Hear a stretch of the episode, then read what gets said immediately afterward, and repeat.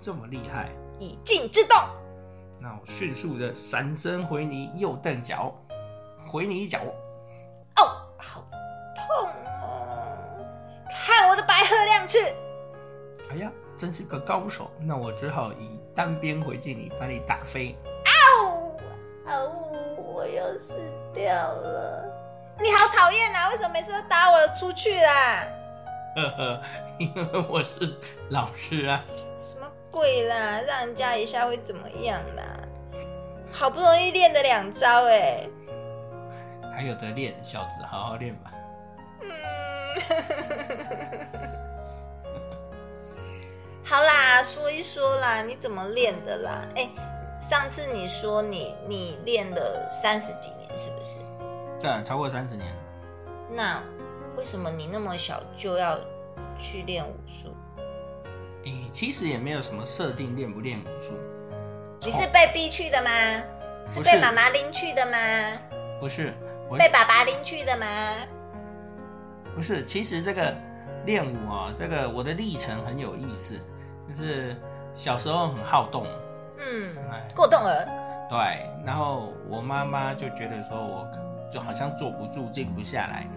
就把我拎去学校，哎，参加一些想说找些体能性的活动让我参加嗯，啊，结果有把我电看一放看光，就对了。 对啊，结果我有看到跆拳社，我就先进去跆拳社。哈哈哈，那个打踢一踢打一打打一打，然后后来呢，五年级的小学五年级的时候就转学转校，然后就遇为到什么？因为家庭工作的关系，哦，还好不是跟同学打架。然后我就因为转学转校就遇到我的太太极拳的启蒙老师陈炳龙老师，哦，是不是那个新北市太极拳协会的那个总教练？是现在是对太极拳总会总教练，哇，那个时候他也是总教练了吗？不是他是协会的教练。哦，那因为那时候推广全民运动。嗯所以他就来我们学校呃表演。嗯，那我就在台下看老师在台上画呃舞刀弄枪啊，哦，展演一番，然后我就觉得、呃这个很有意思，然后就抱着一个崇拜的眼神是吗？没有什么崇拜意思，只是觉得这很有趣，就想学，然后嗯就事后就去找老师说我也要学。嗯，那刚开始的时候，我跟老师讲，老师就点点头，笑笑，也不理我。想说这个死小孩，对，可是我后来就每天就很认真的，每天都去老师的团体，跟着老师他们练习。嗯，那大概一个礼拜以后，嗯，老师呢就觉得说，哎、你这小子好像真的想要练，他就问我说，哎、你是不是真的想要练舞啊？我就说，对啊，我觉得这个很有趣，你没有说是因为老师好帅，没有那么谄媚、 啊。呃，我就就说老师，我想练。那老师就说好，如果你想练的话，那我认真学，呃，你认真学，那我就认真教了。我就说好，嗯，哎，那我就从此之后就跟在老师身边，他就一头栽进这个武术的圈子。这样子哦。所以你不是看到人家那个飞来飞去，然后觉得很向往，然后结果反而是因为哦自己太过动了，要去找一个地方发泄你的精力，这样。对啊，就还好啦，就是跟着学舞呢。其实后来接触之后，就知道说，它并不是像电视电影上演的啊，那个能够用用特技啊，或用很多特技特效而展现出来的东西，其实没有那么夸张，嗯，它是朴很朴实，嗯，原原本本很朴实的东西呀、啊其实我我比较好奇的就是，一般我们印象中练太极拳的人都是那个仙风道骨的，然后轻轻飘飘的那个感觉，但是好像怎么我看你们都不是那个样子啊？或许大家会被电视电影上的的印象而误导了。其实练武没有所谓的呃一定限制在啊身高矮胖瘦之间呢、只是说，呃，今天你走的方向是什么，那可能会造就出来的形象形态就会不一样。嗯那假设呃，比如说我们练武会讲气沉丹田，嗯会讲生根，我们嗯要讲力力从地起，嗯那要借地之力要生根，所以其实应该来说，练武的人会比较沉稳，嗯，那不是在地上飘的啊，在地上飘的是另一种生物，有没有？嘿， 嗯好可怕。对，对啊，我觉得你们给我的感觉就是每一个都是很有力量，然后很沉、很稳定，并不是人家想象中的哦，练太极拳那个飘飘柔柔的那个感觉，就是完全颠覆我们一开始对太极拳的这个想象。是啊，因为大家都认为练太极拳是柔性的展现，嗯那他应该是要仙风道骨啦，应该要很柔和啊，然后他就是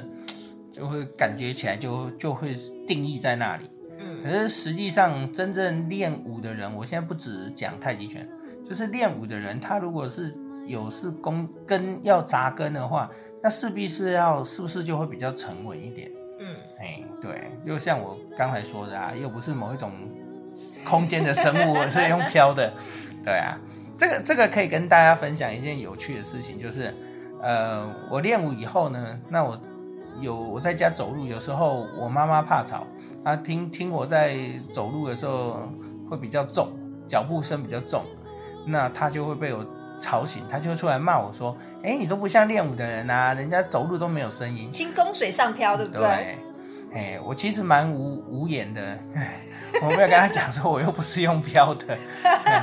后来有一天他在讲，他用这个东西在念我的时候呢，哎，我的老师听到就跟他讲说，嗯，不是哦，实际上如果深根拔根的话，应应该是会比较沉稳的，而不是用飘的。然后我妈才哦，是这样哦，原来是这样啊，哎，才改变那个印象。对对呀、一般人的印象都是看电视、看电影，都是好像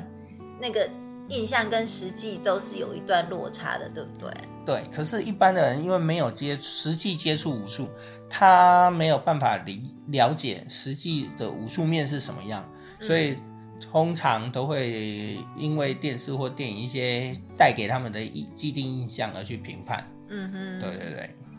好，那那你是从太极拳入的门嘛？呃，可以这么说。不过，其实老师刚开始，我刚开始跟老师的时候，老师是先给我基础拳，嗯那基础拳，因为我老师是少林拳起家，所以他就先给我一些基本少林功，嗯，先把底打好。打好之后呢，再后来就是修太极拳去调整整个身体身形内外功，然后再再接触到八极拳，然后又走向另外一个另外一个方向，然后再去、再去训练，再融合，然后再去理解，然后再融合，就是好像不断的修正、修正、修正。嗯，对，对啊。那讲到这个，我忽然想到一个问题，就是你这么小的年纪就去练这个，那你对现在的儿童武术，你对小孩子学这些东西，你自己个人的体会跟看法是什么？你觉得这个真的很好吗？还是说应该要等到大一点、稳定一点再来学？其其实我觉得小孩子在成长的阶段啊，他可以多方尝试，但是我不会建议太小的小朋友练，因为他的肢体结构不够强壮，嗯在练习的话，可能要循非常的仔细或循序渐进，嗯不然的话很容易造成运动伤害。嗯哼，哎，就像以前大家有一种观念说，嗯，会有学拉筋的人都不会长高，对我小时候也听过，蛮奇怪的概念所以吧？很多人不敢拉筋。嗯，为什么呢？这就是一个错误的概念。嗯实际上，拉筋是把你肢体拉长啊，嗯，把身体身形拉长。那你想想看，拉的时候是不是应该要变高、变长？对，所以你长这么高就是这样子吗？对啊，这不是很奇怪的事、啊？那为什么拉筋拉一拉反而会斗丢，会越来越矮？这这不是很不合逻辑吗？还是他拉错了？所以其实大家都会有一些很似是而非的印象。实际上呢，就是因为没有实际接触，所以他们会对这个东西的认呃有一些不是很正确的认知。嗯对，那至于小孩子要学呢，我会觉得稍微大一点点的时候呢，或者是在阶段性要给他适合他的东西。有一个有不是说每一个年纪、每一个状态下都是用千篇一律的东西去塑造他，嗯他可能承受不住，嗯哼反而会造成运动伤害或排斥的心理，会造成错误的印象。嗯，对，所以也是要因材施教，对不对？当然所以我听到这里，我会觉得练这个武术这个东西，好像是很个人化的东西，好像感觉要针对每个人的特性去个别指导的那种感觉会比较好，对不对？对，其实讲起来是这样，在传统武术上，以前都会进武馆拜师，那师傅会依依照你的专个个人的状态，他会给你不同的东西。所以，譬如说，众位师兄弟在一起练拳的时候，可能会练一个基本的东西，到时候大家打同样的套路。可是，在细节上，那师傅可能会针对每一个人做一点点小小的修正。做一些修正呢，就是针对他个人的特质做修正。嗯嗯，这个就好，这个呢就是同样一套拳打出来，每个人打出来的味道会不一样，但是他还是在打同一套拳，哼，嗯。他他的概念就是这样。但是就是针对你自己的个人的特性，再另外去发挥你的长处就对了。对，然后适当的修正，每个人的理解力都不同，所以师傅如果只用单一的一套方式去教每个人，那很有的人可能学得起来，有的人就学不起来了，那怎么办呢？所以师傅厉害的师傅应该是他要因材施教，他应该知道什么时候该用什么样的方式去调整、修正，然后让他的学生都能够学起来。嗯我们当老师的人都希望徒弟应该是青出于蓝嘛，嗯，对啊，所以就是会不尽会力。哦，有些人都会藏一手。 但是以前的以前的有一些观念，他是因为他这个时间空间他有一些顾虑，所以你说长一都手，啊怕弟子打师傅。嗯，其实也不是哎、其实真正的长一手的概念是因为怕这个徒弟学学成之后呢，他可能拿去滥用。那就是武德不好 嘛。对，做不好的事，那就是因为这样子，所以他可能会留一招，哎，我不教你，等到真正如果万一我必须要出手收拾你的时候，万一你学坏了走偏了，我要收拾你的时候，哎，这个你没学过，你就不知道怎么应对，哎，我就用这一招把你，师傅就是还有一个杀手锏在身对上 对就对对了。对。但是同样这个观念呢，也造成中国传统武术以来啊有一些很大的流失。就是很多人都会诟病啊，你都真的东西都不教，你都教假的。其实也不是教假的，只是教的没有那么完整。嗯那这边留一手，那边留一手，一代一代，每个每一代都留一手，留到最后就失传了。对，所以这个就是它的弊病就，剩下没半手。对，这是这是就是弊病。不过现代来说，你能够能够掌握到这个完整的东西的话，能够好好的把它学习传承下去才是最重要的。因为现代的社会已经不是那么重视这些东西，嗯这些其实是我们这个国宝，那应该要好好的传承下去。对，对呀、说到这个，我们后面再来